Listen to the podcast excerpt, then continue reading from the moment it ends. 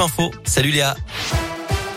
Salut Cyril, salut à tous et on commence par le trafic. Pas de difficulté à vous signaler pour l'instant sur les grands axes de la région. Restez prudents.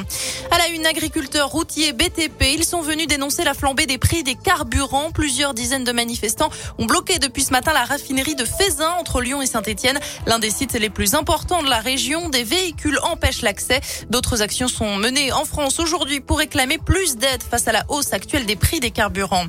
L'actu dans la région est une entreprise condamnée après la mort d'un salarié. Les faits remontent à 2016 dans une entreprise de transformation de bois à Cournon dans le Puy-de-Dôme. Un homme âgé d'une soixantaine d'années qui allait prendre sa retraite avait perdu la vie dans un grave accident du travail coincé par un chariot. Des dysfonctionnements ont été mis à jour depuis, précisent nos confrères de la montagne. Poursuivi pour homicide involontaire, l'entreprise a été condamnée à 30 000 euros d'amende, précise le quotidien local.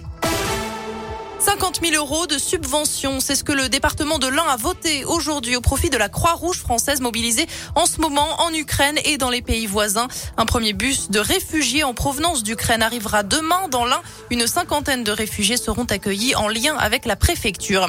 Et puis 20 tonnes de dons sont partis ce matin de Saint-Etienne direction la Pologne aux frontières de l'Ukraine. Le président ukrainien Volodymyr Zelensky appelle aujourd'hui l'Union européenne à cesser tout commerce avec la Russie. Le maire de Kiev annonce lui un nouveau couvre-feu sur la capitale à partir de ce soir et jusqu'à mercredi matin. La ville a de nouveau été frappée par des bombardements la nuit dernière. Au moins huit personnes ont été tuées. Retour en France et les suites de l'assassinat de l'ancien rugbyman argentin Federico Martin Aramburu à Paris. Les faits se sont déroulés dans la, nuit de vendredi à samedi. L'ancien joueur de Biarritz a été tué par balle après une altercation dans un bar de la capitale. Une femme a été interpellée hier avant d'être placée en garde à vue. Du nouveau dans le protocole sanitaire lié au Covid. À partir d'aujourd'hui, c'est la fin de la période d'isolement pour les cas contacts, même si vous n'êtes pas vacciné. Ça concerne tout le monde. Les collégiens, les lycéens pourront donc rester en classe. Il faudra tout de même faire un test deux jours après avoir été prévenu et s'isoler, bien sûr, si le résultat est positif. D'après Olivier Véran, le ministre de la Santé, malgré la hausse du nombre de cas de Covid ces dernières semaines, il n'y a pas de signal inquiétant dans les services de réanimation. Du sport et du rugby. L'Australie va prendre ses quartiers autour de Saint-Etienne. On l'a appris ce matin.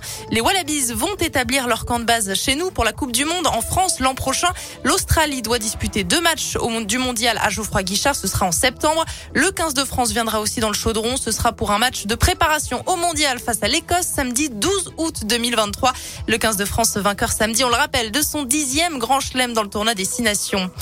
Allez, on termine ce journal avec la météo du soleil attendu cet après-midi dans la région. Des températures qui vont de 14 degrés à Saint-Etienne, 15 degrés à Clermont et Rouen, 16 degrés du côté de Bourg-en-Bresse et de Mâcon. Ce sera tout aussi dégagé demain matin, mais on restera sous la barre des 10 degrés.